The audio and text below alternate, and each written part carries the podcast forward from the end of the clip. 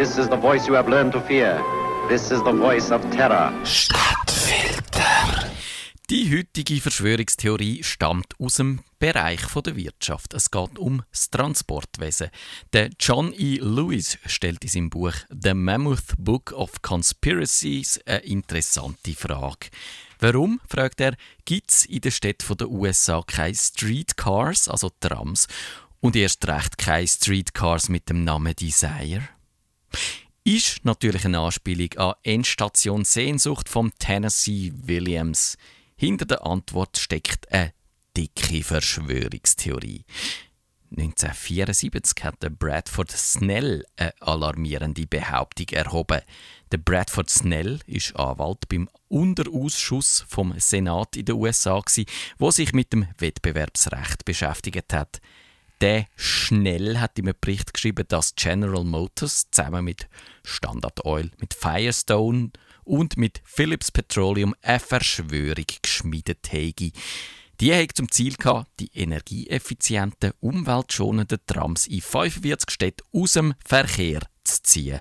Und statt der Trams hätte sollen der Verbrennungsmotor seinen Siegeszug im öffentlichen Verkehr antreten.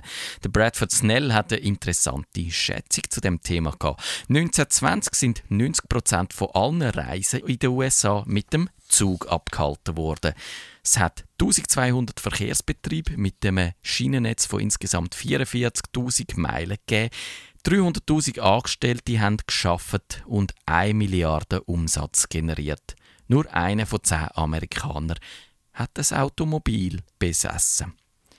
Da hat natürlich General Motors gedacht, das könnte man doch ändern. 1932 haben sie ein Unternehmen namens United Cities Motor Transport gegründet.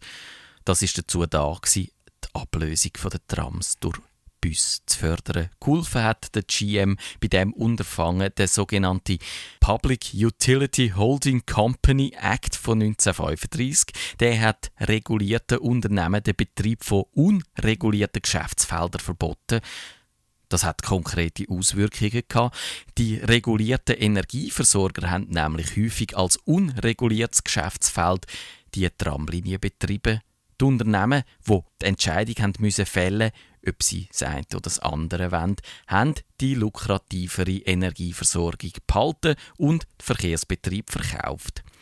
Es hat auch andere Regulierungen gegeben, die Regulierung der Billetpreise und der Arbeitsbedingungen. Und die Amerikaner sind in die Vorort gezogen und haben darum immer mehr und mehr Auto gekauft. Nach dem Ende des Zweiten Weltkriegs sind die Gewinne der Verkehrsbetrieb zurückgegangen und der Zeitgeist der autogerechten Stadt hat Einzug gehalten. GM hat da fließig mitgemacht. Sie haben das Unternehmen mit dem Namen National City Lines gegründet. Das hat alte Tram aufgekauft und sie demontiert. Bus sind durch die Straße gefahren und 1941 hat National City Lines findliche Übernahme vom Verkehrsbetrieb in Oakland, Kalifornien durchgeführt. 1945 hat GM-Tochter Los Angeles Railway übernommen. Die Yellow Cars, also die gelben Tram, sind verschrottet und durch stinkende Busse ersetzt worden.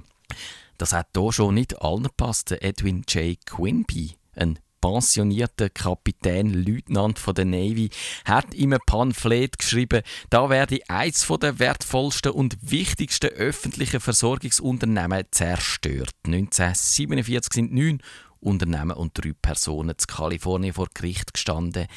Die haben eine Verschwörung angezettelt, um ein Monopol beim Verkehrswesen zu installieren.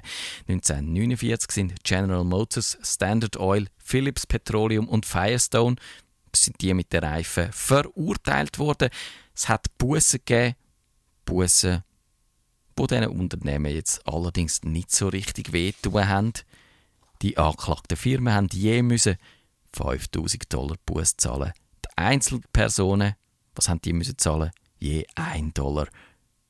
Der Ralf Neider, der Umweltschützer und Anwalt für Verbraucher, der seit 1996 probiert, immer wieder US-Präsident zu werden, der Ralf Neider hat eine Studie finanziert, wo die Verschwörung gegen das Tramnetz in den USA aufgezeigt hat.